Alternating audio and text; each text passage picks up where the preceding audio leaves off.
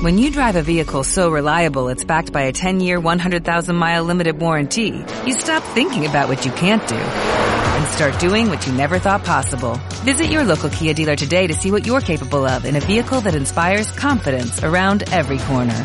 Kia, movement that inspires. Call 800-333-4KIA for details. Always drive safely. Limited inventory available. Warranties include 10-year 100,000-mile powertrain and 5-year 60,000-mile basic. Warranties are limited. See retailer for details.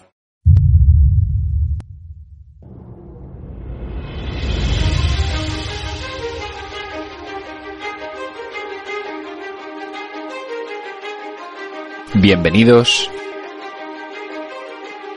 a Objetivo Horizonte. Buenas tardes a todos. Bueno, bienvenidos al primer programa del año. Acabamos eh, los últimos del 2021 un poquito accidentados, como, como bien sabéis. Y nada, empezamos este 2022 aquí en Objetivo Horizonte y hoy vamos a hablar, bueno, a los que seguís todo el contenido en, en redes sociales ya lo sabéis, eh, de Atenas eh, bueno, eh, es una ciudad que mm, mucha gente desconoce, sobre todo a nivel de, escapadas, y creo que es muy interesante. Nos encontramos muchas veces con que eh, pues hacemos escapadas de uno, dos, tres días a diferentes ciudades europeas y, y bueno, y siempre estamos pensando en Londres, París, eh, Budapest, Roma, otras ciudades así. Y Atenas, la verdad es que siempre ha pasado bastante desapercibido en este aspecto, así que bueno, eh, he decidido realizar un poquito el programa en, ese, en esa línea para ver si, para ver, bueno, que, os pueda aportar ideas por si estáis pensando en hacer una, breve escapada de fin de semana. Eh, bueno, empezamos el, el, el, programa como siempre. Vamos a tener muchas cosas, vamos a comentar también eh, noticias de la semana, el programa aquí viene cargadito, vamos a hablar de Atenas. Eh, Atenas, sobre todo desde el concepto de, una escapada, también se puede utilizar pues toda la información que, que vamos a dar para, para bueno, eh, Atenas al final es la, es la puerta de entrada para cualquier viaje a Grecia, así que bastante cargadito.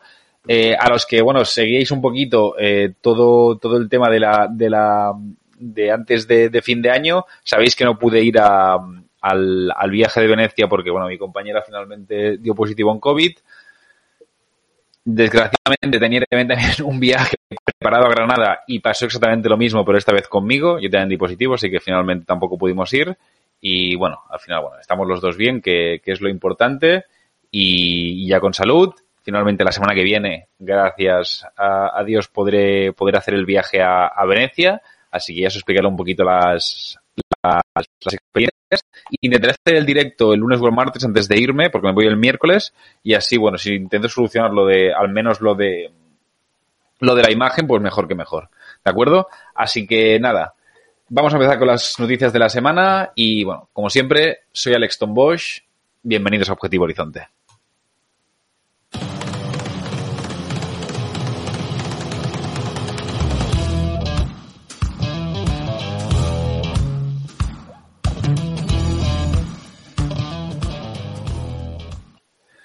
Bueno, pues empezamos un poquito el, programa con las noticias de la semana. Como siempre, eh, quería haceros un, un, una breve introducción solo de dos noticias muy cortitas.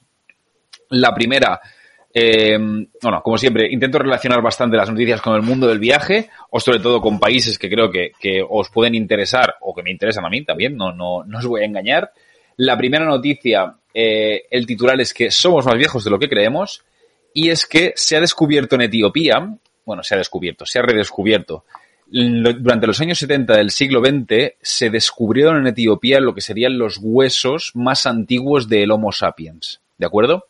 Estos huesos, en un principio, estos restos se pensaban que tienen una antigüedad de aproximadamente 195.000 años, pero estudios recientes han, han, estimado que no, que resulta que ahora tienen 230.000 años, lo que implica que nuestra especie es 35.000 años más vieja de lo que pensamos.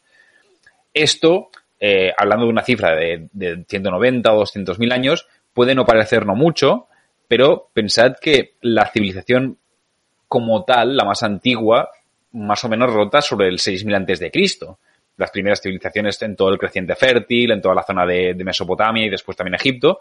Entonces, que nuestra, hace 8000 años, que no es tanto. O sea, imaginad que el ser humano realmente tiene más de 230.000. Es decir, que nuestra historia los últimos 8.000 años de historia como civilización es una parte muy pequeña de bueno, de nuestro recorrido como especie. Veremos cuánto duramos, pero bueno, eh, creo que es, que, es una noticia curiosa y que, y que impresiona bastante. El siguiente punto que os quería comentar es acerca de Kazajstán. Eh, ¿Por qué quería hablar de Kazajstán? Porque es un país que creo que es muy interesante, que está súper infravalorado por el turismo y por los viajeros en general. Es un país gigantesco, es un país muy, muy grande y que tiene muchísima variedad tanto de ecosistemas como de territorios que visitar.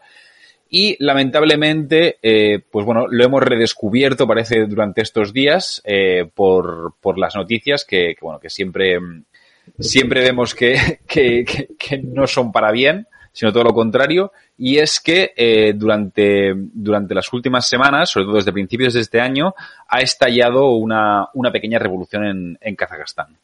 ¿De acuerdo? Em, como les decía, creo que es un, es un país que, que está muy infravalorado, que es una especie de unicornio escondido y al que tengo muchas ganas de visitar. Y, como les decía, lamentablemente se ha, se popularizado estos días, sobre todo por el tema de las protestas que están habiendo, protestas bastante violentas, por el precio del gas, ¿de acuerdo? ¿Qué está pasando? Eh, cuando hablo del precio del gas, no me hablo del precio del gas. Bueno, vosotros y nosotros seguramente lo habréis notado también en vuestra factura de la luz y también las noticias relacionadas con esto. Así que eh, os voy a poner un poco en contexto para entender lo, que está pasando allí, ¿de acuerdo? Kazajistán, como sabéis, es un país, es una, es una república soviética y aunque sobre el papel siempre, eh, desde la disolución de, de, la, de la URSS eh, han sido una, una democracia, eh, se ha parecido más a una dictadura que a otra cosa, ¿vale? Durante los últimos 20 años, el presidente ha sido un hombre llamado Nursultán Nazarbayev, Nazarbayev, nombrecito. Y bueno, eh, se iban convocando elecciones, pero bueno, eran bastante, elecciones bastante falsas en las que ganaba casi con el 90% o el 95% de, de los votos. La oposición mmm, directamente ni existía porque es, es, es una pantomima realmente que hay montada con todas las clases oligárquicas del país. Y vamos, que es una democracia totalmente funcional como os podéis imaginar. Y bueno, eh, ¿qué pasaba? Pues que la población, pese a que, pese a toda esta situación, tragaba, ¿vale? Tragaba pues estas formas de gobierno y nunca ha habido demasiada oposición al régimen más allá de protestas bastante aisladas. ¿Por qué? Pues porque pese a lo que pueda parecer y pese a lo que la gente piensa, Kazajstán es un país rico, muy, muy rico, ¿de acuerdo? Eh, se trata de el primer productor de uranio del mundo, eso por un lado, que es un material que es muy cotizado en todas las bolsas y es muy importante además para la generación de energía nuclear, por ejemplo, aparte de otros usos no tan, no tan benevolentes. Eh, también tiene petróleo, también tiene gas y además es la ruta de paso principalmente entre China y Europa, pasando por Rusia, además, más segura. ¿Por qué? Porque por el sur la alternativa es bajar a través de Irán, es bajar a través de Siria, es bajar a través de, pa de, países que históricamente son un poquito más conflictivos, ¿de acuerdo? Entonces nos encontramos con que Kazajstán es, o al menos era, una balsa de aceite desde los 90. Y bueno, eh, esta conexión que tenía eh, Oriente y Occidente, pues siempre le, ha, le ha creado una posición geoestratégica muy interesante. ¿Qué pasa? Con todos estos recursos que tenía, ¿de acuerdo? Ya, ya, estamos viendo, ya estáis viendo pues que, a nivel de recursos es un país muy rico. Eh, aparte de que están manteniendo unas tasas de crecimiento muy importantes, el gobierno durante todos estos años lo que ha hecho es subvencionar, ¿vale? Subvencionar muchas cosas. Da muchas ayudas a la población y con esto al final, bueno, pues mm, mientras la gente estaba bien pagada, entre comillas, no había problema. Entre todas estas subvenciones estaba el gas. En este caso, el gas licuado, ¿vale? ¿Qué pasa?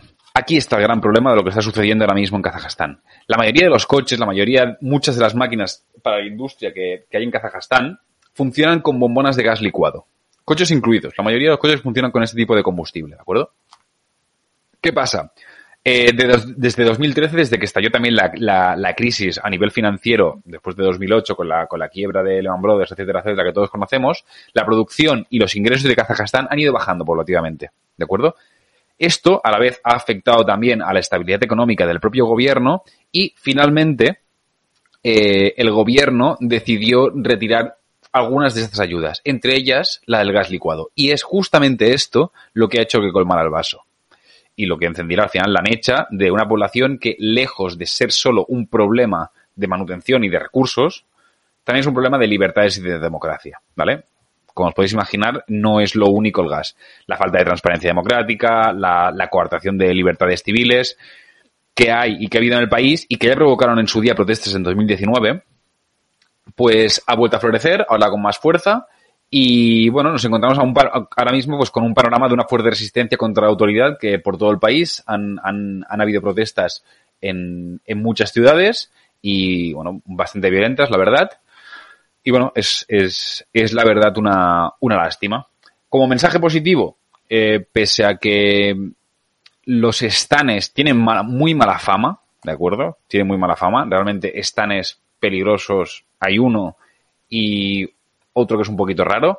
Realmente donde más encontramos eh, un conflicto real es en Afganistán. Es un país pues que a, lo que nos refiere, a lo que nos interesa a nosotros, que es el viaje. A Afganistán no se puede viajar eh, o al menos yo no se lo recomendaría a nadie. Eh, el resto de, países de la, de la, región, la verdad es que, o sea, nunca desde la disolución de la Unión Soviética han sido bastante balsas de aceite. El caso que, que más conozco y del que más os he hablado sobre todo es de Uzbekistán, pero también, por ejemplo, su vecino Kirguistán es un país increíble a nivel de naturaleza. Además, tendemos mucho a unificar todos estos países y nada más lejos de la realidad. Es decir, cada uno tiene una cultura muy, muy diferente además muy autóctona y muy, y muy fuerte, además de que, bueno, tienen tradiciones que no se pueden encontrar en ninguna otra parte del mundo, desde la parte de Uzbekistán que encontramos, por ejemplo, con la, con la ruta de Samarcanda, toda la, todo el comercio de la ruta de la seda y, estas grandes madrazas que encontramos, hasta los nómadas de Kirguistán, con sus juegos de, de caza y de cetrería que son increíbles, los grandes lagos en altura, y lo mismo podríamos hablar, pues, de Turmekistán, que es un poquito más especial, eh, eh, Kazajstán, en fin, que son países que, que, siguen siendo seguros, que se pueden visitar. En este caso, pues Kazajstán no, pero el resto de lo que estoy hablando sí. Y bueno, aprovecho también para deciros que hemos empezado ya con la temporada de Uzbekistán. El primer grupo va a salir ya el 19 de marzo y también tenemos otro programado ya para, para, para Semana Santa, con ya gente apuntada, que bueno, que son grupos que además que son viajes muy cortitos entre comillas. Uzbekistán es un país que se puede hacer en nueve días perfectamente de sábado a domingo, así que encima de la gente que se tenga que pillar pues vacaciones con una semanita tiene, tiene suficiente. Y bueno, nada más con las noticias, vamos ya con, con el destino que, bueno, como sabéis, esta semana vamos a hablar de Atenas.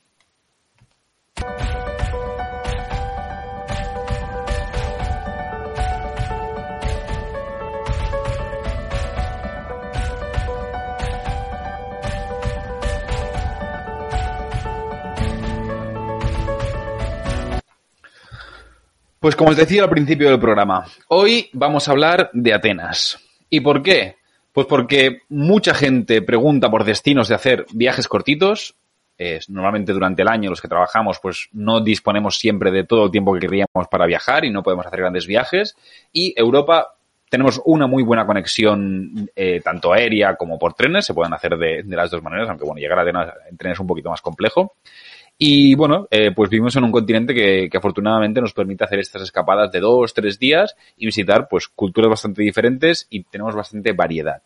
¿Qué pasa? Que una vez salimos de las escapadas típicas que todo el mundo hace, Londres, París, Roma, Budapest, Luxemburgo, nos vamos quedando faltos de ideas. Y no sé por qué, conozco gente, Praga incluso, conozco gente que se ha ido a capitales eh, de, de, del norte de Europa, como Estonia, Tallinn, así, incluso gente que se no sé, que se va a ciudades un poquito más raras, como pueden ser en Minsk, en Bielorrusia, cosas así. Eh, pero Atenas, en este aspecto de, de, hacer una escapada, siempre pasa desapercibida.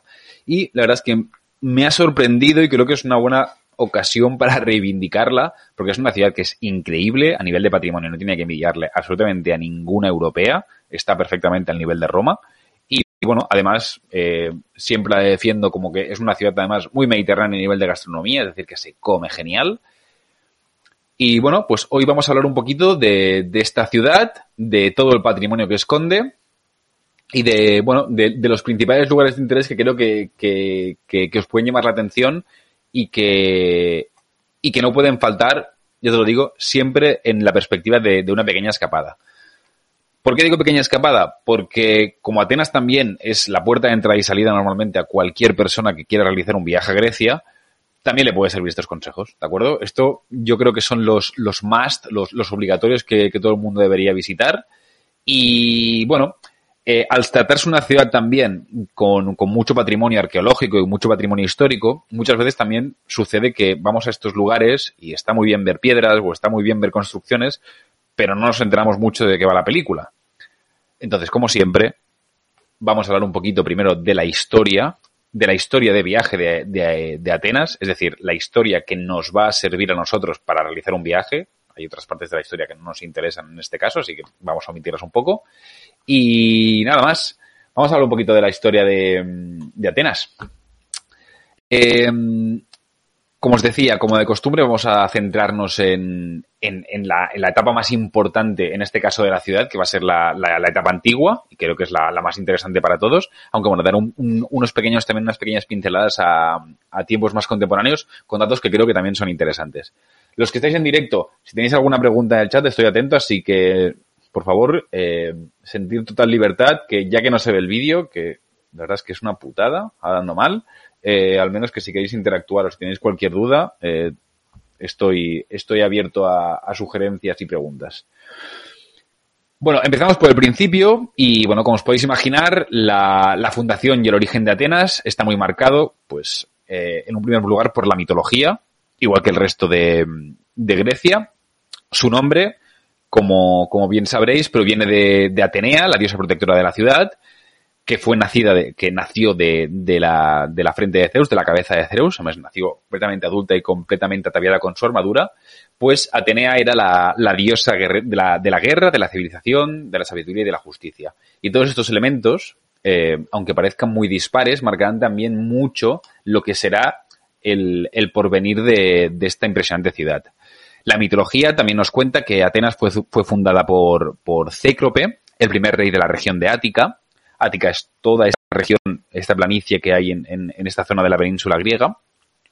Y bueno, siguiendo un poquito también con la mitología, más tarde Cétrope eh, será Teseo quien unificará todas estas polis que habían bajo el control finalmente de, Atenas. Pero bueno, eh, mitología aparte, los, a nivel historiográfico, eh, la ciudad de Atenas, bueno, esta, esta región concretamente se piensa que ha estado o, habitada desde el milenio séptimo, es decir, desde el 7000, desde el año 7000 antes de Cristo, que es muchísimo, pero bueno, tenéis que tener en cuenta que se encuentra de, de, dentro de toda esta curva de, del levante mediterráneo que, bueno, eh, la verdad es que es uno de los primeros focos de, la civilización que conocemos, como os comentaba también al principio. Eh, sobre el año 1400 aproximadamente antes de Cristo, que nos situamos en el momento de máximo esplendor de, la, de una civilización que también habitó esta zona que se llama Micénica, Atenas ya era una ciudad bastante importante en esta región y con una buena fortaleza en el lugar donde hoy encontramos la, la Acrópolis, ¿de acuerdo? Eh, recordad que, como hemos visto además en otras construcciones, en, otras, en, en, otros episodios, este tipo de fortalezas, este tipo de ciudades fortificadas siempre se construyen en una altura.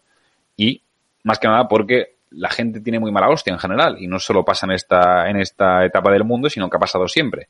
Ahora, pues puedes tener problemas con alguien en la calle, pero en aquella época pues te invadían y te venían a saquear. Entonces construir tu ciudad en una zona alta siempre te otorgaba no solo la capacidad de ver a tus enemigos venir desde, desde lejos, lo que te ayuda a prepararte, sino que además la altura da una superioridad defensiva que siempre es útil cuando te están viniendo a, a invadir. Seguimos un poquito más adelante y llegamos eh, a una etapa que creo que también es muy importante analizar, que es la de, la, de Atenas y la democracia. ¿Por qué?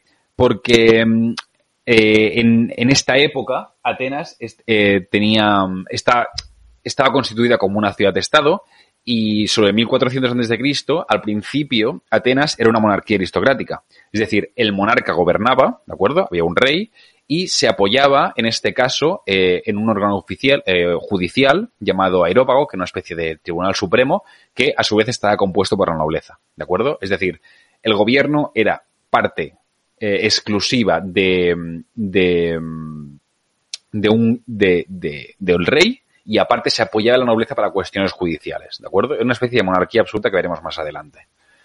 Mira, una pregunta, y también sería por una razón espiritual para estar más cerca del cielo. Veremos, como veremos, eh, cuando, cuando pasen los años, al principio allí se construyó una fortaleza, porque los ritos eh, a nivel espiritual a nivel más místico, religioso, eh, eran más incipientes, ¿de acuerdo? Seguramente en las primeras etapas de, la fundación de, Atenas o de habitabilidad de, esta región, no tenía un aspecto tan, tan espiritual la, la religión y los mitos no estaban tan formados como tal. ¿De acuerdo? Entonces será más adelante, eh, a partir del siglo VIII antes de Cristo aproximadamente, cuando encontramos por un lado que, eh, un poquito antes seguramente con la formación de los mitos, pero encontramos que, eh, por un lado, la monarquía, esta absoluta, pasó a sustituirse un arcontado, ¿de acuerdo? Que era más o menos también una especie de rey, pero que estaba compuesto por nueve jefes diferentes, ¿vale? Que se iban cambiando al principio cada diez años y al final fue de, manera, de manera anual. Y también veremos que todas estas construcciones que se empiezan a levantar, ¿de acuerdo? Eh, empiezan a cobrar mucho más sentido. Es decir, la Acrópolis pasa a ser el centro del gobierno y el centro espiritual y ten en cuenta, Ana, que más que por estar cerca del cielo, eh, al final eh, lo que primero intenta defenderse es el poder. ¿De acuerdo? Entonces, si, si tú tienes un problema defensivo, el pueblo mejor que esté abajo y si tú mandas, tú mejor estar arriba. Entonces, sí que eh, hubo una razón espiritual y es que, ¿por qué se construían el templo de Atenea, el templo de Nike, por qué se construían arriba? Porque se podían ver desde cualquier parte. Y esto al final te recordaba que quien mandaba estaba allá arriba.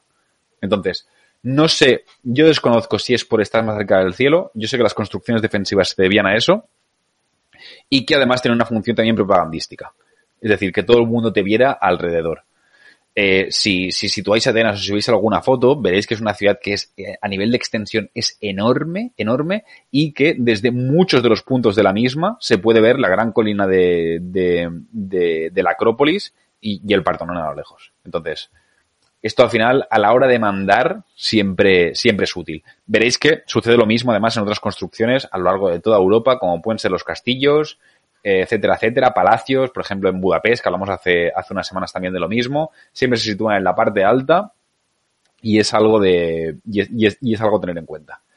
Si ha sido restaurada, eh, lo veremos más adelante, pero sí, Sí, porque eh, el estado actual al final es consecuencia de, la guerra que hubo entre venecianos y otomanos. Pero bueno, ahora, no, me adelanto más y ahora y sigo hablando un poquito de la historia para, para que lo tengáis en cuenta. Claro, tened en cuenta que estamos hablando de construcciones del siglo VIII antes de Cristo, es decir, de hace 2.500, 3.000 años. ¿De acuerdo? Entonces, que hayan perdurado la verdad y que podamos visitarlas no solo es una suerte, sino que es un privilegio. Pero bueno, como os decía, eh, a partir del siglo VIII a.C., eh, la monarquía había sido sustituida por, por este arcontado, que, bueno, que, en vez de un rey, el, el, poder residía en nueve jefes, los arcontes, y que, bueno, ocupaban los, los, los puestos más importantes de, de, poder. Y que, por supuesto, eran escogidos por las familias nobles. Aquí ya vemos que empieza a haber, eh, no una democracia, pero sí que empieza a haber un cierto tipo de poder electivo, ¿de acuerdo? Creo que esto, eh, pese a que lo que veréis no tiene mucho que ver con la, democracia, creo que es, es, es, interesante de entender cuando se visita Atenas, que bueno, que, es una de las cunas no solo de la democracia, sino de, de, nuestra civilización europea. Entonces, son bastante nuestros, nuestros antepasados y a lo que mucha civilización europea y muchas ideas se remontan. Como os decía, esta forma eh, primitiva de gobierno electivo pues fue evolucionando con los siglos, durante, bueno, eh, los cuales se fueron ampliando cada vez más las libertades y derechos de las clases más bajas, hasta la culminación de este proceso que llegaría en el siglo IV a.C., primero con Clístenes, que daría a la, ciudad, a la ciudadanía a todos los hombres libres, importante, hombres libres, es decir, no esclavos, y eh, bueno, se marca aquí sobre todo eh, el momento en que eh, nace la democracia en Atenas. ¿Por qué? Porque eran los hombres libres los que tenían derecho en participar en las decisiones de los gobiernos, ¿de acuerdo? El siguiente gran eh, político, que también supongo que sonará, será Pericles, y en esta, además, este siglo se conoció como el siglo de Pericles, de hecho, y fue quien, bueno, que finalmente dio, dio impulso a esta, esta democracia en Atenas. Otros, otros, otros eventos que creo que son destacables de esta época, eh, pues las dos guerras que tuvo, que tuvo Atenas, en primer lugar contra los, contra los persas, la que se llamó la, las guerras médicas. eh, que ganaron los atenienses, y también las guerras del Peloponeso, que fue contra su archienemiga, como ciudad de estado archienemiga, Esparta, que, que bueno, que finalmente, en este caso, ganaron los espartanos y les impusieron, eh, se cargaron la democracia y les impusieron lo que se llamó el gobierno de los, de los 30 tiranos. Seguimos avanzando. Lleguemos eh, a la época de más esplendor a nivel sociocultural de, de, de Atenas, que es la que se llamó la, la Atenas helenística, la época helenística. A partir del siglo IV, ¿de acuerdo? Primero, tenéis que tener en cuenta que nos ubicamos primero con el gobierno de Filipo II de Macedonia y después con el gobierno de su hijo, ¿vale? Que, que invadió y empezó a controlar Atenas y después con el gobierno de su hijo, el, el gran Alejandro Magno, que bueno, seguiría con este, con este control hasta su muerte, y tras su, tras su, tras la división de su imperio, ¿de acuerdo? Empezó la que se llamaría la, la, la época helenística, los reinos helenísticos, y fue en este momento cuando Atenas eh, empezó a ser, bueno, se convirtió en el gran centro tanto de la cultura como de las artes, todo esto por lo que era tan reconocida en, en la antigüedad. Además, este sería, lamentablemente, el, último plendor, eh, periodo de esplendor de la ciudad y, bueno, eh, también está muy ligado, como, como veréis, a, al resto de la, de la región griega. Seguimos un poco más. Siglo II, la ciudad ya quedaría bajo la influencia del Imperio Romano, quien la, la incorporó dentro de, de, sus fronteras y con quien también compartiría los próximos, los próximos acontecimientos. Primero, pues la invasión de las tribus bárbaras en el siglo, en el siglo IV después de Cristo y después, bueno, con la división de, del Imperio Romano en el 395, que ya quedaría dentro de el Imperio Romano de Occidente, digo de Oriente, perdón. Eh, interesante comentar que, bueno, durante la Edad Media tampoco no creo que haya nada demasiado destacable. Sí que en, relación lo que lo que preguntaba Ana sobre si había sido restaurada, en el 1456 la ciudad, eh, con la expansión del Imperio Otomano, la, la, ciudad quedaría bajo el control de los turcos, pero es interesante que unos 200 años después, aproximadamente 250, en el 1687, durante un año la ciudad quedaría bajo control veneciano. ¿De acuerdo? Recordad, como hablamos en el capítulo de Venecia, que fue una potencia naval de primer nivel, pese a ser también una ciudad-estado, ¿de acuerdo? Y tenía y muchos intereses en controlar diferentes puertos francos del Mediterráneo, entre ellos Atenas. Atenas, ciudad desde la Acrópolis, el, mar queda un poco lejos, pero antes un poco lejos, pero ahora con, con, el crecimiento de la ciudad, el Pireo ya se incluye dentro de la ciudad, entonces ese puerto sigue siendo muy importante, aparte de la importancia histórica que siempre, que siempre ha tenido Atenas. Bueno, pues eh, durante este año, los venecianos luchando contra los turcos fue cuando una explosión, además del lado turco, destruyó el, el Partenón. Eh, y quedó en ruinas. Sí, bueno, a ver, estamos hablando que el Partenón además debía tener en aquella época pues casi dos mil años. Entonces, imaginaos lo que, cómo te siente una explosión después de esa edad. ¿De acuerdo? Y bueno, para acabar un poquito, más que nada para haceros una pincelada, no voy a extenderme demasiado en la edad moderna. Eh, durante los siguientes siglos y, años, la, historia de Atenas estuvo muy ligada a la historia de, Grecia ya como, como, país. A partir de 1810 eh, empezó la guerra de independencia griega eh, contra, contra los turcos, a lo que también la ciudad sufrió bastantes daños, incluido todo el patrimonio arqueológico, por supuesto. Eh, durante la Segunda Guerra Mundial Grecia se declaró neutral. Los, algo interesante es que los italianos intentaron invadirla pero no pudieron con los griegos. La resistencia los venció, pero bueno, finalmente sucumbieron frente a los nazis. Y bueno, eh, segunda mitad de, del siglo del siglo XX, caracterizada un poquito también siguiendo la misma línea que el resto de países europeos, eh, tuvieron su, su, buena dictadura fascista desde, desde el 67 que, bueno, eh, se llamó el golpe de Estado de los coroneles en su, en su momento y, bueno, fue una, estuvieron gobernando hasta el 74 una junta militar de extrema derecha y, nada más. Hoy en día ya eh, Atenas es, junto con Grecia, parte de la Unión Europea y es la, la gran ciudad que, que conocemos. Eh, un destino creo de, primer nivel además para, para todos los viajeros del mundo creo que a todos los que nos gusta viajar y todos los que seguimos un poquito el, el, el camino de las grandes civilizaciones antiguas, Atenas y Grecia en general, es, es un destino de primer nivel. Así que, bueno, nada más. Eh, yo por mi parte, yo he estado un par de veces ya en, en, en, Atenas, la última de hecho fue el septiembre del año pasado. Siempre digo lo mismo, Grecia no es un país para hacer un solo viaje porque la magnitud de, todo lo que hay allí y todo lo que hay que ver ya no son Atenas, ¿eh? que también, eh, sino todas las islas que tiene, las diferentes partes a nivel continental, desde la península del Peloponeso hasta, toda la zona norte de, del país, con Tesalónica, eh, Macedonia incluso, bueno, es, realmente espectacular. Pero, eh, como os decía, yo he estado en, los dos viajes, he visitado dos veces Atenas y la verdad es que siempre me da alguna sorpresa. Creo que hoy es una de las capitales europeas con más encanto que se pueden visitar y además creo que es de las, como decía al principio, de las más desconocidas y eh, creo además que tiene un encanto que solo se puede encontrar en las, en las ciudades mediterráneas. ¿Por qué? Porque tiene ese punto caótico de, de, un poquito de descontrol y un poquito desordenado que tenemos todos los grandes puertos del Mediterráneo. Y, además eh, mezcla mucha, se diferencia bastante de otras ciudades, además, como pueden ser la misma Barcelona o ciudades italianas, etcétera, sobre todo por este pasado, además, de, de, de, mucha influencia turca que también han tenido y que siempre han estado muy cerca de, de esta división natural entre, entre Oriente y, y Occidente. Y nada, por todo ello creo que, que, es un destino ideal para una escapada, como os decía, aunque, aunque, aunque no hay, no hay tradición de ello. Entonces, ya conocemos la historia, ¿de acuerdo? Así que una vez que, ya nos hemos situado un poquito sobre por qué vamos a ver lo que vamos a ver, ¿de acuerdo? Vamos a, vamos a centrarnos un poquito en lo que yo creo que son los imprescindibles de, de que visitar, ¿vale? Ana pregunta que una amiga le dijo que era algo complicada por delincuencia. ¿Es cierto? A ver, eh, me hace un poco de gracia porque trabajo también con, muchos países latinoamericanos y, es una pregunta que me hacen, me hacen, me hacen muchas veces.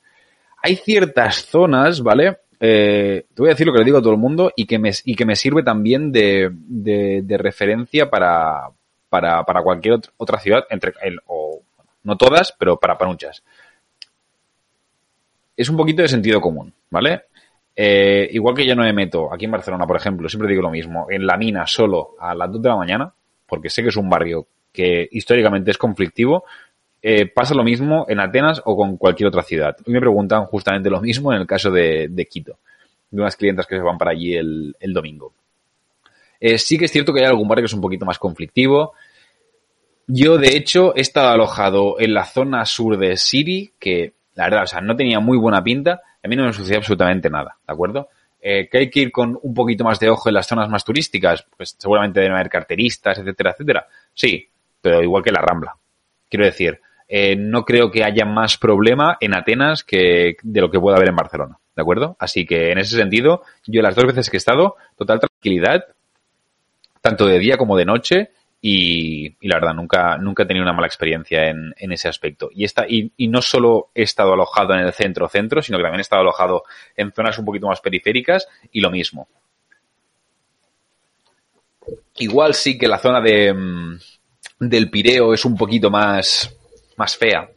¿Sabes lo que te quiero decir? Que no es tan, no es tan agradable porque, bueno, es una zona más industrial, eh, así que hay hay más discotecas, bueno, el ambiente está, sobre todo por la noche, un poquito más enrarecido.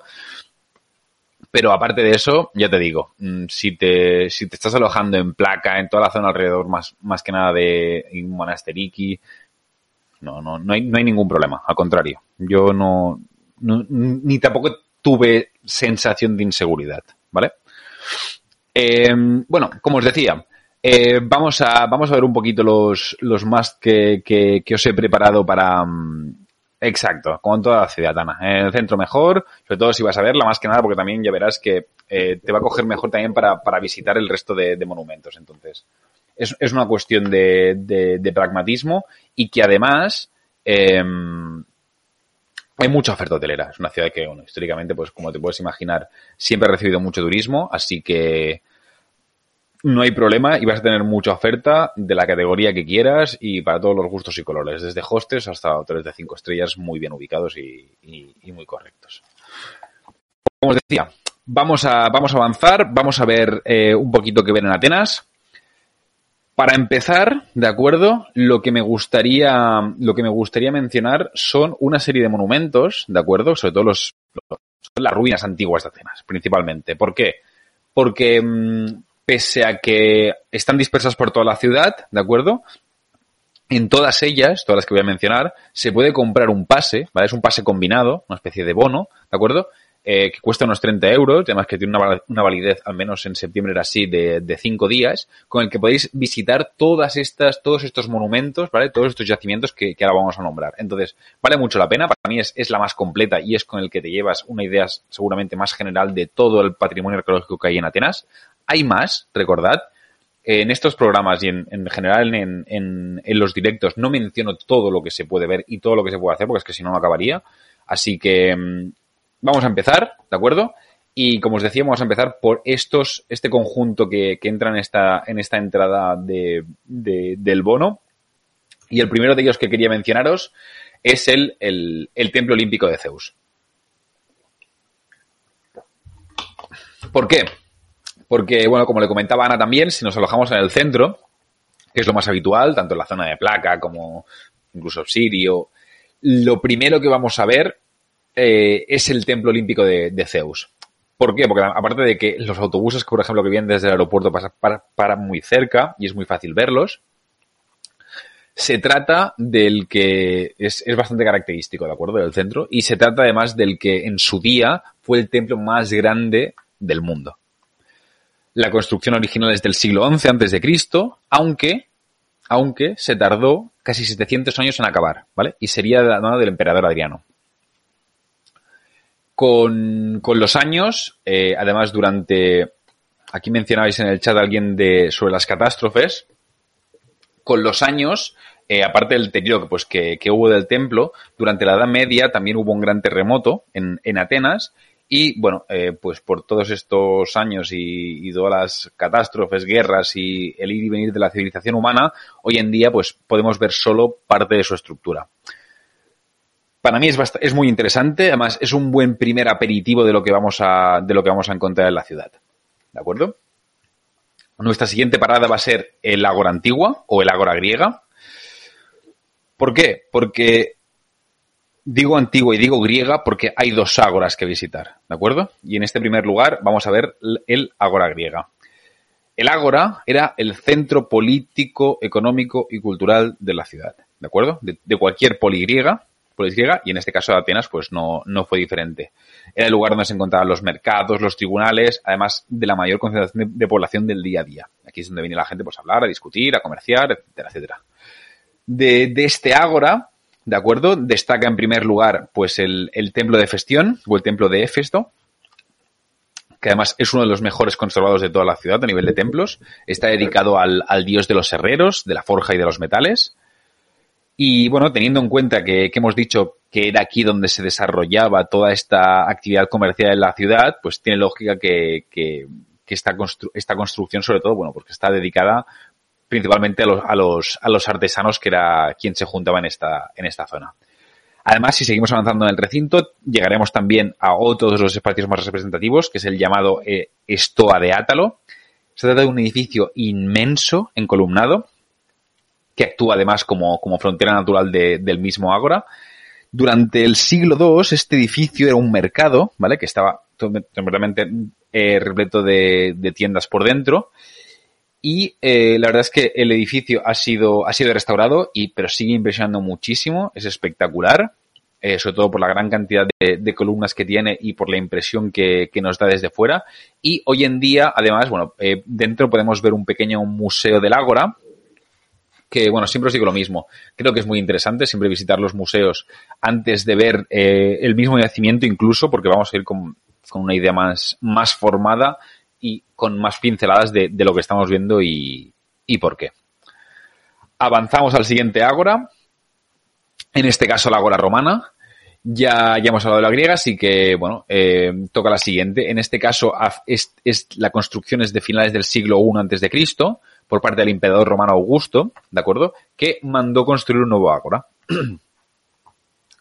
A partir de este momento, eh, el centro neurálgico pues, se movería desde, desde la Ágora antigua hasta, hasta este Ágora y eh, también eh, creo que esta visita creo que vale mucho la pena.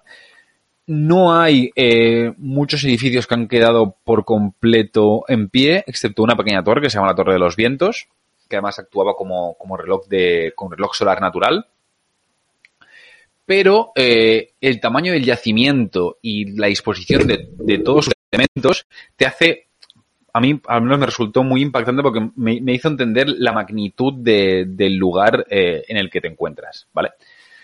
Yo no soy muy objetivo, ¿vale? Porque en mi primer viaje, os voy a confesar, yo estaba haciendo el, el Interrail y de hecho no tenía planteamiento de ir a, de ir a, de ir a Grecia. De hecho estaba yo en Rumanía y mi siguiente parada en principio tenía que ser Bulgaria y nada, me encontraba en el norte de, de Rumanía, estaba en Cluj Napoca, me calenté, encontré vuelos relativamente baratos que iban directos desde allí hasta, hasta Atenas y, al día siguiente me planté, cuando no tenía que haber ido hasta allí. Pero bueno, eh, como me alojaba en el centro, me alojaba relativamente cerca, soy historiador de formación, como sabéis, y soy un apasionado de la historia, y en el caso de Grecia, bueno, pues como os podéis imaginar, si es la meca para cualquier viajero, imaginaros para un viajero historiador.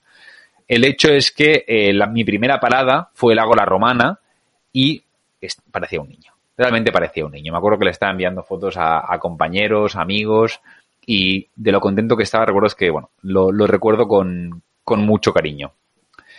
Eh, además, no solo por eso, sino también que es uno de los primeros lugares desde donde, desde, desde donde vamos a obtener una buena visión desde abajo de la Acrópolis, ¿de acuerdo? O sea que además eh, el hype que te da, la, las ganas de conocer además eh, el resto de Grecia, pues, pues aumentan. Y esto también va muy ligado a lo que le comentaba también ahora en el chat, a, a, la pregunta de por qué también estaba, está en una posición alta. Si te fijas, como hemos dicho que el Ágora es el lugar donde se reunía todo el mundo y era uno de los centros neurológicos de la ciudad, vemos que, bueno, pues que, que, que, es un punto que desde allí pues se viera todo el Partenón, que se viera, bueno, la Acrópolis en general, que era pues el centro económico y político de, religioso y político de, de, de la ciudad. Seguimos avanzando en este caso a, la llamada Biblioteca de Adriano, que la encontramos además muy cerquita de, del mismo Agora Romana. Para mí también es un lugar muy importante, no tanto tam, también por la, por la estructura, sino por lo que representaba. A mí me encantan los libros y creo que además que es una de las cosas más bonitas que alguien puede regalar a otra persona. Y por ende también me, me fascinan las bibliotecas, no, no puedo remediarlo. En este caso, pues la, la, biblioteca fue construida por el emperador Adriano para poder guardar la enorme cantidad de libros que, que tenía en su, en su posesión. Y es también conocida eh, por, su, por su aspecto original como la Biblioteca de las Cinco Columnas. ¿De acuerdo? O sea, os podéis imaginar la magnitud del tamaño de, la, del edificio. Desgraciadamente no duró mucho, solo 150 años tras su construcción, ya que lo primero los cristianos la derrumbaron para construir un, un templo paleocristiano, es decir, las primeras etapas de, del cristianismo, y más tarde también lo que sería una, una iglesia bizantina. Es curioso porque, como os decía, pese a que no hay mucha estructura que haya quedado en pie, aunque hay algunas paredes, algunas columnas que, bueno, y, los carteles que te ayudan a, entender cómo funciona, sí que se pueden ver los diferentes estratos de la construcción de las dos iglesias y, bueno, eh, sobre todo a nivel de, es muy impactante a nivel de los diferentes suelos, es decir, porque tienes que bajar para visitar el yacimiento arqueológico y ves cómo queda el suelo de la nueva ciudad actual de Atenas bastante arriba. Entonces, veces no eh, nos olvidamos de que de, los diferentes estratos y que las ciudades van subiendo de nivel por temas de alcantarillado, por nuevas construcciones, etcétera, etcétera. Y en este caso, pues es muy interesante tanto para ver estos, estos, estos yacimientos y, estas diferentes construcciones desde, el templo cristiano hasta la, hasta la, hasta la iglesia bizantina. Respecto a Roma, la cultura griega. Respecto a Roma, la cultura griega. No entiendo la pregunta. ¿Qué, ¿Qué, ¿Qué, quieres decir respecto a Roma, la cultura griega? Ah, respetó. A ver, ten en cuenta, sí, sí, esto es muy importante, ten en cuenta que eh, el expansionismo romano, ¿vale? Eh, no dejó de ser eh, hereditario del griego, ¿vale? ¿Con qué, quiero decir con esto? Roma debe a Grecia su cultura. Sí, sí, no, lo he entendido, lo he entendido. Roma debe a Grecia la cultura, ¿de acuerdo? Al final, la, la, transición que hay desde, desde de, la misma religión, por ejemplo, es decir, eh, Zeus se transforma en Júpiter. eh, Afrodita se transformó en, en, Venus. Al final, el panteón griego y, los, y los a, nivel mitológico, por ejemplo, es, es una transferencia total de la cultura griega a la romana. Los canons, el estilo, la arquitectura, todo esto viene de Grecia. La época clásica, la época helenística viene de Grecia. Roma creció como una potencia industrial muy potente, eh, militar muy potente, pero toda esta cultura al final sí que siempre hay un aspecto de dominación, ¿vale? Porque al final, si tú no, em, ¿cómo le diría? Si tú no asimilas la cultura que estás invadiendo, es muy difícil que puedas acabar controlándola, ¿de acuerdo? Entonces, ¿qué pasa? Se suelen hacer, eh, por un lado, aquí es, aquí es curioso porque fue un poquito al revés, pero como la herencia, sobre todo eh, colonizadora de lo que era, por ejemplo, antes la, Magna Grecia, todo, todos estos territorios de ultramar que habían incluso en la península itálica, eh, toda esta influencia de cultura se traspasó y modificó a los romanos y después los romanos invadieron por una cuestión militar. ¿Vale? Pero el expansionismo al final romano lo que decía era darle la ciudadanía, o lo que hicieron finalmente es darle la ciudadanía a muchos pueblos para sentirse parte y poder controlarlos. Pero bueno, al final también era un poco, era un poco complejo. Así que respecto a la cultura griega, sí en parte, mientras no, no, no domino exactamente todo esto, pero sí en parte. Es decir, todas las construcciones al final y, los, los, modos de vida no variaron mucho. No variaron mucho. Sí que variaron las formas de gobierno. Esto no lo respetaron. Pero, al final, los cultos en una sociedad muy poli... muy poli... Eh, ¿Cómo se dice? Eh, no sé si es polireligiosa el término, bueno, que, que tenían muchos dioses, no, no, no había problemas. Hasta que no se, se instauró el, el cristianismo como, como, religión oficial del imperio, eh, era, era, muy normal creer que cada ciudad tenía sus dioses, pero en, en Grecia y en, y, en, y en, Roma igual, así que no, no había problema en ese aspecto. Seguimos avanzando, ¿de acuerdo? Y en este caso vamos a ir a una estructura también que es muy curiosa, que se llama Keramikos, ¿vale? Y para mí creo que también es un yacimiento muy interesante porque muchas veces se pasa por alto, ¿vale? Y a ver, es, es un yacimiento grande. El Keramikos, en un principio, ¿vale? Era, para empezar, el antiguo barrio de los alfareros de Atenas y que además era el lugar donde conectaba con la, la que sería la necrópolis de Atenas, ¿vale? El, cementerio. Y además, una de las más, uno de los más grandes de, de toda Grecia en la época el Keramikos está pegado al ágora, ¿vale? ¿Qué pasó? Eh, eso tiene una explicación. Sobre el 480 a.C. se construyó un muro de protección para el ágora, ¿vale? Tened en cuenta que, como os decía, razones defensivas, eh, ya no solo a nivel de los templos que habían en, lo alto de la Acrópolis, sino también el ágora a nivel comercial, pues era, era un lugar importante y levantaron un muro. ¿Qué pasaba? En aquella época, aquello además marcaba los límites de la ciudad, ¿vale? Los griegos, a nivel de tradición y a nivel de cultura, no enterraban a sus muertos dentro de las ciudades, ¿vale? Entonces, lo que hacían, como tenían que enterrarlos por tradición fuera de las ciudades, para ellos fuera de la ciudad era lo que quedaba fuera del muro. Entonces, todo este espacio, en cuanto se construyó este muro de protección contra del ágora, empezó pues a, convertirse en, una necrópolis y además, bueno, eh, con la magnitud y el poder que tenía Grecia, acabó convirtiéndose pues en la, en la necrópolis más, más grande de, de, toda Ática y de toda Grecia.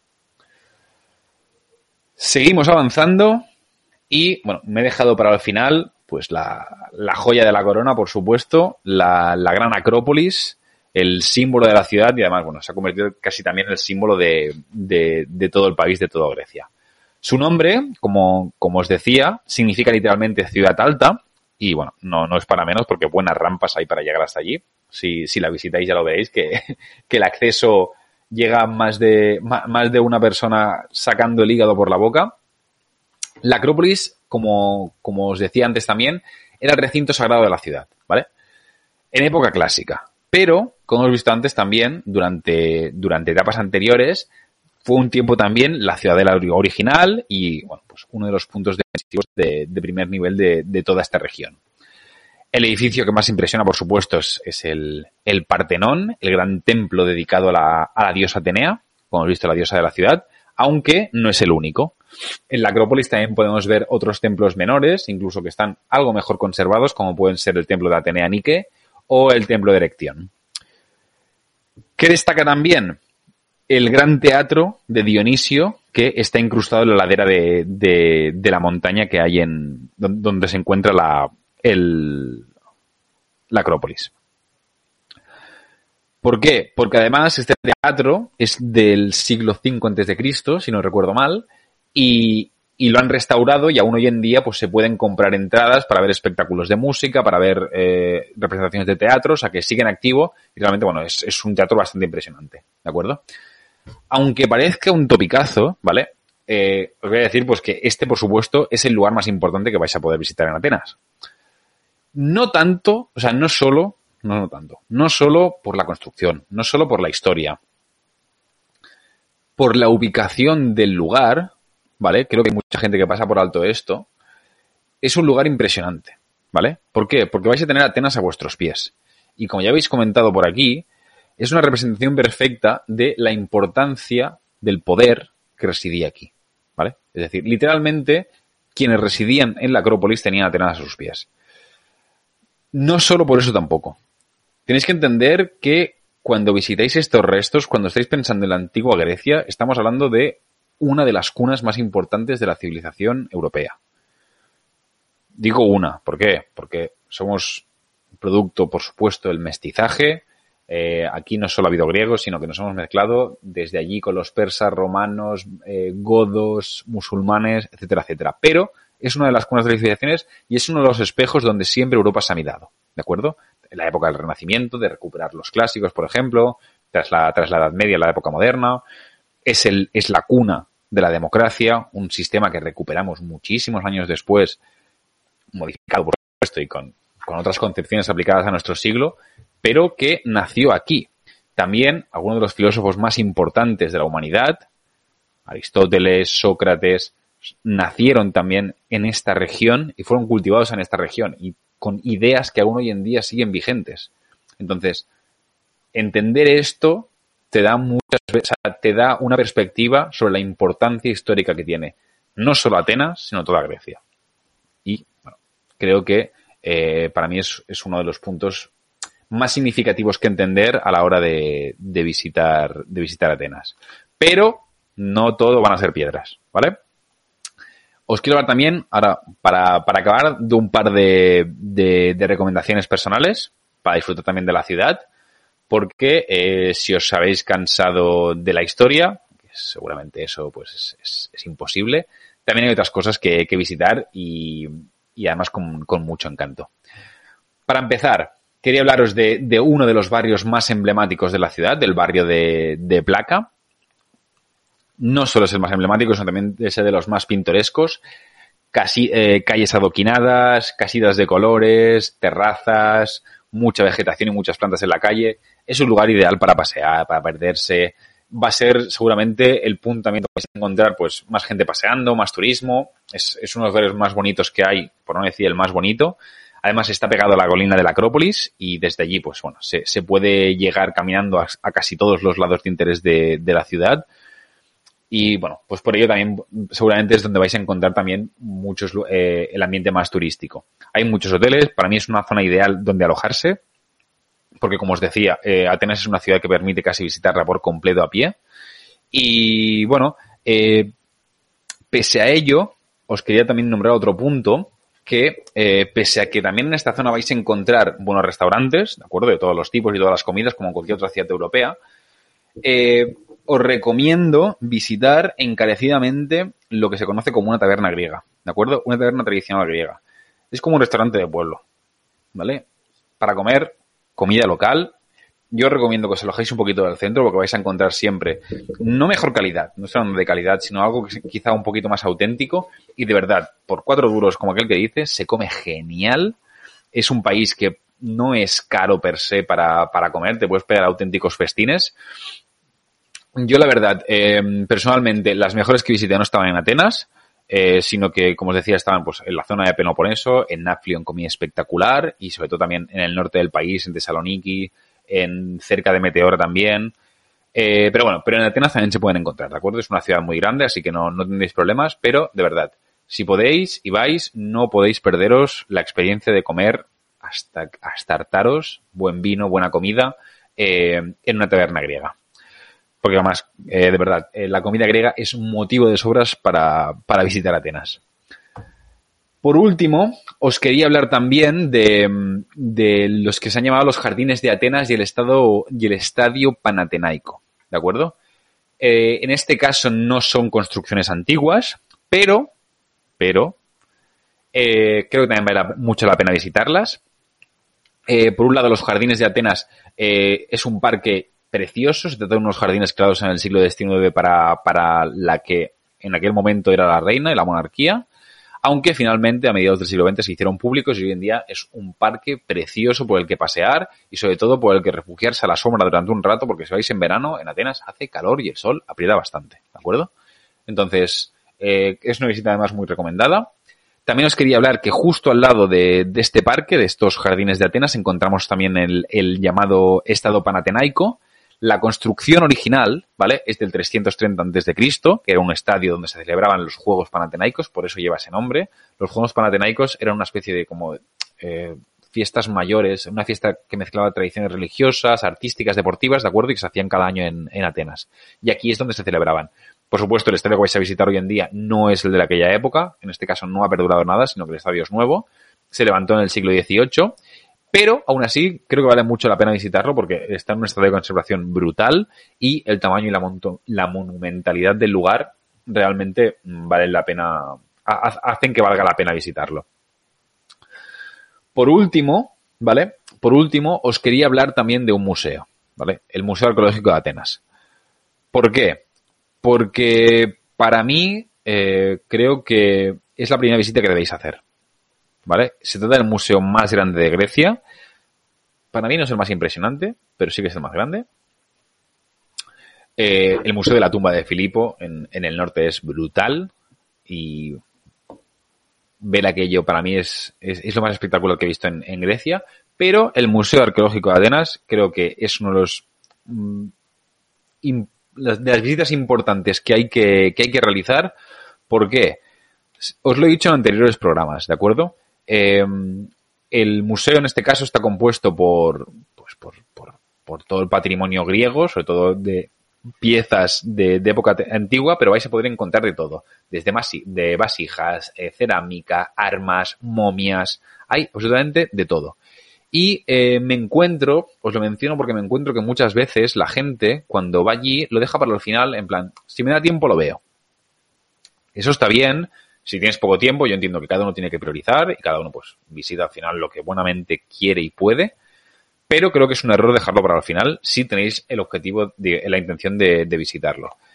El museo, si siempre, el Museo de Historia de la Ciudad, si queréis visitarlo, tenéis que visitarlo siempre lo primero. ¿Por qué? Incluso antes que los yacimientos. Por, muchas ganas que tengáis. Porque eh, una vez visitado el museo vais a entender mucho mejor el resto de cosas que vais a estar viendo. ¿De acuerdo? Es la misma turra que os pego siempre con la historia. Que siempre os digo, es importante empaparse un poco de, la historia del lugar y de saber el por qué estáis viendo lo que estáis viendo, ¿de acuerdo? Una cosa es que tenga valor, de sí, es una columna gigantesca que estoy viendo aquí que tiene 12 metros. Y es genial y te puede impresionar, pero siempre es mucho más enriquecedor entender el contexto de lo que estáis viendo, ¿de acuerdo? Entonces, quería dejarlo aquí. Eh, estos son los puntos que, que, os quería, que os quería mencionar. Mira, puedes recomendar dos o tres platos griegos que no sea tatsiki.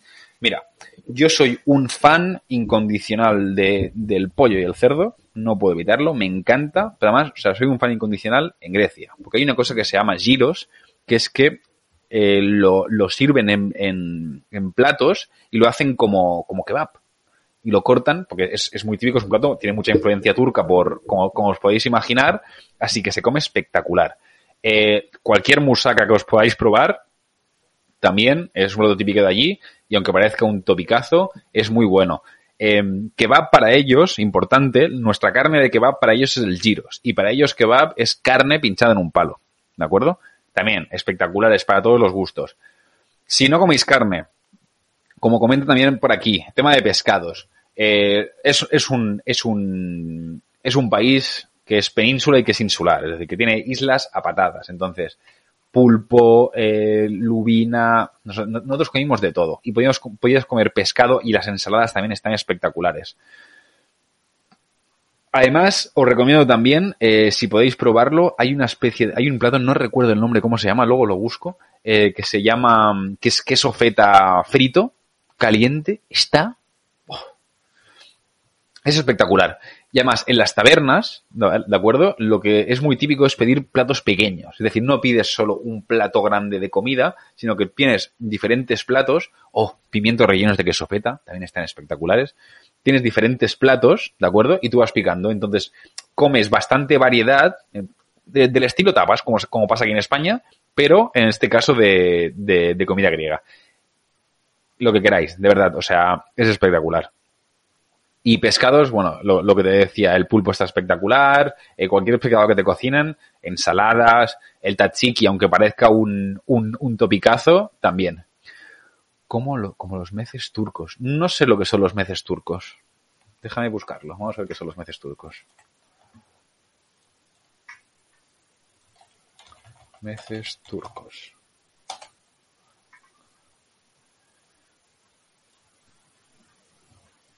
Ah, aperitivos típicos de Turquía. Sí, exacto. Pues sí, sí, sí. Exacto, Ana. Sí. Es decir, o sea, te pueden poner perfectamente un, eh, una mesa así, con muchos platos, uno con tzatziki, otro con, con, alguna ensalada de legumbres, exacto, pequeñas raciones, correcto. Pues sí, sí. Y, y, y sale rodando. Acabas saliendo rodando porque acabas comiendo de todo en cantidades industriales y además tienen una tradición que, aparte de tener buen vino, ¿vale? Que tienen buen vino, eh, quizá no tienen tanta tradición como nosotros, pero sí que tienen eh, vino de mesa. A mí me gusta mucho que es el vino de mesa, el vino de, del día a día, ¿vale? Te ponen unas jarras, que además se ponen por jarras, que hay de, de, medio litro, de 250 y de un litro. Y son jarras metálicas normalmente, que te las traen frías y se sirve vino frío. Y es vino para, para comer. Entonces, entre el vino y la exquisitez de absolutamente casi cualquier lugar al que vayas, es espectacular. Es, ah, mira, pues si tienes un blog de cocina, te, va a ir ideal porque de verdad hay un montón de cosas. Yo, además, que soy celíaco y normalmente tengo problemas en casi todos los lados aquí, excepto con el pan, que bueno, eh, mi compañera me, me, me, daba el feedback, que también es brutal. Si podéis comprar pan allí, también hay un montón de panaderías artesanales donde se, se ve que se puede comer muy buen pan. Aquí no os puedo dar la opinión personal porque el pan es como mi kriptonita. Pero, pero por lo demás, la verdad, eh, espectacular. Espectacular. Para acabar, ¿vale? Para acabar, eh, vamos a acabar con la sección de objetivo de, nuevos horizontes, como siempre. Os pongo el, el, bueno, no lo vais a ver porque no se está viendo la imagen, que es una, que es una putada, pero bueno, os voy a dejar igualmente para, para el vídeo de YouTube, os voy a dejar la, la portada de la secta que llamamos.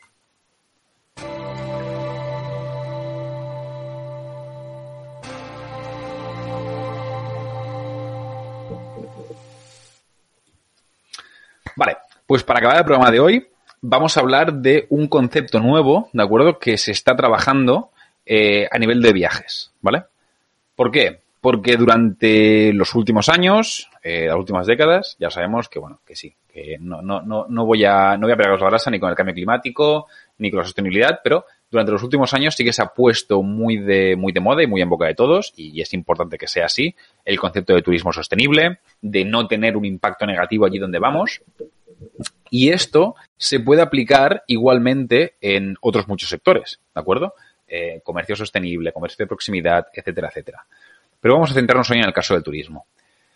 Desde hace unos meses, desde hace unos meses o un año, es, está empezando a, hablarse mucho de un nuevo concepto que dejando atrás el concepto sostenible para hablar de regenerativo, ¿vale? Y en este caso, hoy quería hablaros del concepto de turismo regenerativo. ¿Qué es esto? Es dar un paso más allá, ¿vale? Cuando hablamos siempre de turismo sostenible, hablamos de no tener un impacto negativo, de intentar pues compensar nuestras emisiones, de que de no dejar huella sea el tipo de que sea, de carbono, de, ecológica, etcétera, etcétera, a los destinos y a los viajes que hacemos. En cambio, el turismo regenerativo va un paso más allá. El turismo regenerativo lo que tiene es la intención no solo de no tener un impacto negativo por parte del viajero en el país o la región que visite, sino que además consiste en dejarla mejor de como te la habías encontrado. ¿Vale? Como os decía, es un paso más en este camino hacia, hacia la sostenibilidad y creo que es un concepto muy importante porque se intenta revertir la gran huella que tiene el turismo, ¿vale? El turismo sostenible, ahora mismo, no es que no sea posible, sino que es que, o sea, por propia definición, tiene un impacto negativo, ¿vale? Hay, eh, hay muchos viajes, eh, los aviones contaminan, la movilidad contamina. Esto o sea, no, no podemos negarlo. ¿De acuerdo? Entonces, tanto los viajeros como los profesionales que nos dedicamos a esto, nuestra responsabilidad, igual que la tenemos todos en nuestro, en nuestro trabajo o en nuestro día a día, en el caso del sector de los viajes, tenemos la responsabilidad de que los impactos que generamos con nuestra actividad económica intentemos que sean positivos. No siempre es fácil, ¿de acuerdo? Porque además, esto tiene unos costes.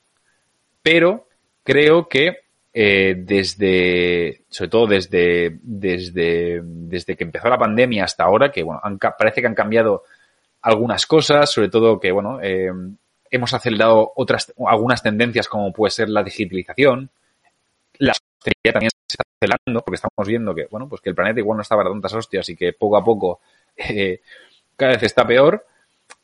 parece que hoy en día sí que tenemos claro que el futuro del turismo tiene que ser sostenible, o si no, no va a haber futuro, ni para el planeta, ni para, ni para, ni para el, ni para el turismo mismo, ni para los viajeros, y que además es una tendencia que poco a poco vamos viendo que desde el sector nos demandáis cada vez más vosotros.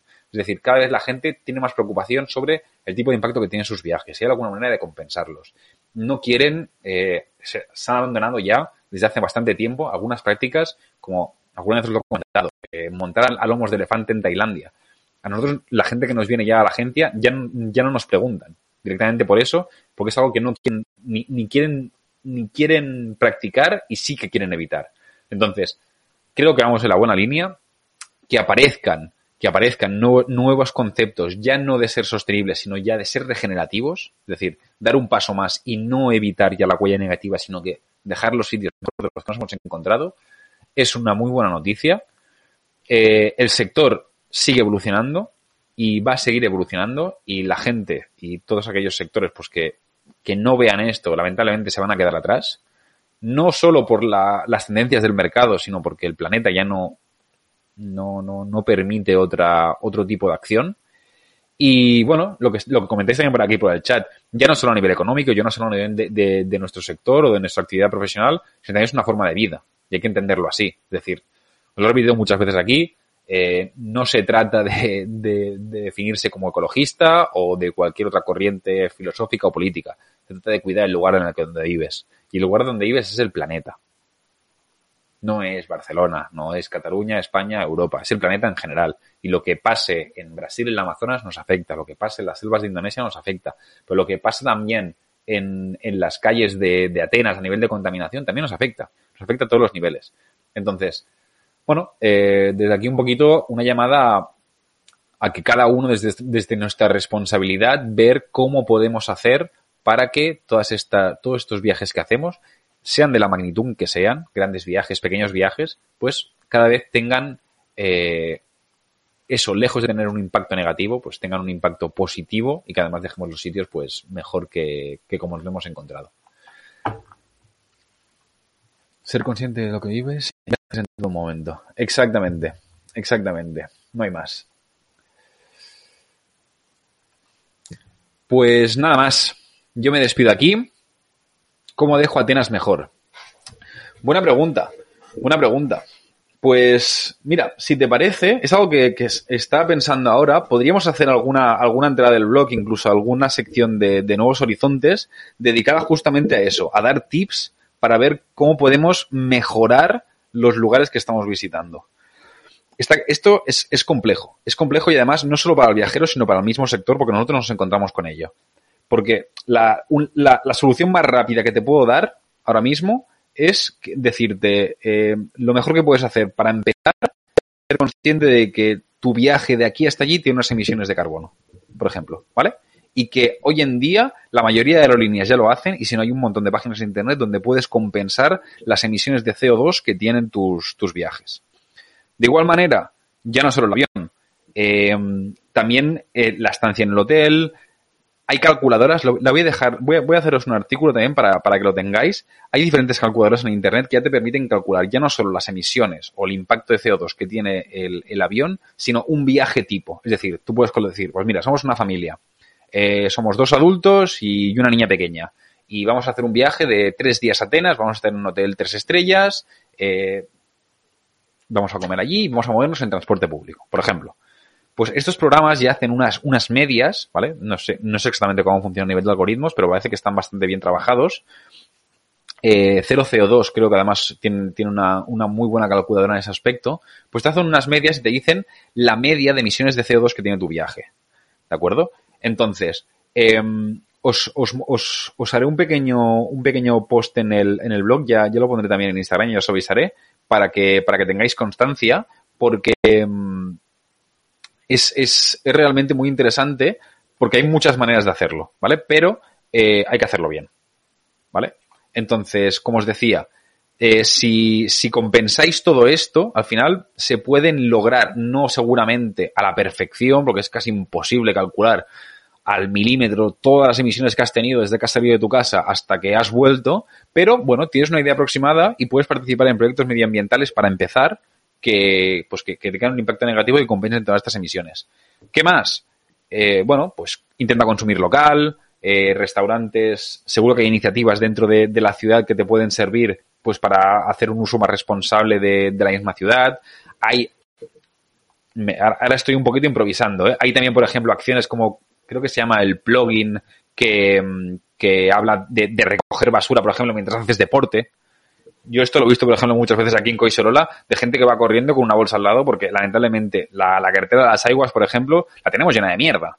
Y es un lugar, es, es, es el campo de, de deporte de, de, media Barcelona, porque siempre hay gente, sobre todo los fines de semana, haciendo deporte, y aún así te encuentras mascarillas, papeles, siempre te estás encontrando plásticos, y hay mucha gente pues que se dedica directamente a, pues mira, aprovecho que hago deporte y voy recogiendo un poco de basura. Pues esto puede ser un, un, una buena medida, por ejemplo, si estás, si estás en, si estás en una ciudad extranjera. Pero, eh, lo que os decía, creo que hay que conocer bien eh, el caso de cada ciudad, eh, para ver qué tipo de impacto puede resultar positivo, ¿vale? Yo, tam, yo o sea, también entiendo que si vas a hacer una escapada durante dos días, apenas en este caso, no vas a dedicar un entero a recoger basura a la ciudad, lo entiendo, ¿vale? Por eso, eh, una buena, una buena documentación previa puede servirte para, bueno, eh, mira, esto puede ser interesante, puede servirte para, pues, tomar igual alguna acción o, alguna decisión previa al viaje que, sirva para justamente esto. Pero me lo apunto, eh, me la apunto porque creo que puede ser, puede ser chulo, incluso de cara, de cara a la sección de nuevos horizontes, cuando hablamos de destinos, dejar también un tip sobre qué podemos hacer para mejorar ese, el, ese lugar en el que estamos. Atenas, número de días que recomiendas. Yo recomiendo eh, mínimo dos días enteros. Es decir, si llegas un día por la mañana, que te vayas, o sea, si vas a los días, eh, aviones incluidos, que llegues por la mañana pronto y que te vayas por la, por la tarde. ¿Se puede ver Atenas todo en un día? Sí, pero te vas a pegar una paliza espectacular y no vas a poderlo ver, o sea, no vas a poder verlo todo. Entonces, yo mínimo, mínimo, mínimo, dos días enteros y si pueden ser tres, mejor, para ir más tranquilo. A mí no me gusta correr mucho, normalmente los viajes. Siempre, mmm, afortunadamente, cuando viajo, acostumbro a hacerlo con tiempo, mi trabajo me lo permite y, y me gusta ver las cosas con calma. Entonces, eh, soy más partidario de, de, del slow travel que de otra cosa, ya no solo como filosofía, sino también por calidad de viaje, ¿vale? Entonces, tres días en Atenas para mí es, es, una, buena, es una buena cifra. ¿Por qué? Porque te da, puedes dedicarle un día a visitar todos los yacimientos arqueológicos, puedes dedicar otro día a pasear por placa. Eh, solo, solo, placa, realmente, da para un día para estar tranquilo. Eh, conocer eh, los jardines, pasear por la ciudad tranquilamente y el tercer día además pues explorar igual un poquito más eh, de las afueras. Eh, Atenas tiene una peculiaridad también que no os lo he mencionado en, en, en, el directo de hoy, pero que también tiene muchos miradores, ¿vale? Porque es una ciudad que está, eh, hay bastantes colinas, aparte de la, de la Acrópolis, hay bastantes colinas en toda la ciudad. Entonces, subir a uno de estos miradores y ver las vistas brutales que hay desde cada uno de ellos, pues también puede ser una, una experiencia muy chula y, sí, y así hacer excursiones cerca. Exacto, esta es otra historia. No todas, porque hay cosas que están muy lejos, pero incluso si alquiláis, si, si tenéis cuatro días, pues podéis alquilar un coche y hacer una excursión al canal de Corinto, eh, incluso, qué sé yo, eh, acercados a Naplion, que en, yo creo que en dos horas y media te, te puedes acercar desde Atenas. Hay otras cosas que ya requieren más, más tiempo, pero, pero bueno. Eh, como siempre os digo, mm, cualquier duda sobre viaje a nivel de organización, eh, tenéis los canales abiertos, tanto de la agencia como, el mío personal para, lo que haga falta. Y si queréis que, os organicemos un viaje, pues eh, faltaría más. Es, es nuestro trabajo, somos, los herreros de los viajes. Así que mm, cualquier duda y cualquier cosa que necesitéis ya sabéis dónde, dónde estamos. Y a mí personalmente ya sabéis que me podéis contactar eh, tanto por Instagram o comentarios o lo que queráis. ¿De acuerdo? No sé si tenéis alguna pregunta más. Pues yo me despido aquí. Además, hoy hemos hecho récord, eh, pese a los problemas técnicos, que me sabe fatal que no se vea la puñetera imagen, pero bueno, eh, tendréis el vídeo colgado que al menos sí que se está grabando. Y para la semana que viene intentaré tenerlo solucionado. Hoy hemos hecho récord, como os decía, es el directo más largo que, que de momento ha salido. Llevamos una hora y veinte. Muchas gracias a todos los que os habéis pasado. Un abrazo muy fuerte y nada, la semana que viene ya os avisaré por redes, eh, haré el directo lunes o martes seguramente para porque el resto de la semana estaré en Venecia. Y nada más. Nos vemos la semana que viene y un abrazo muy fuerte a todos.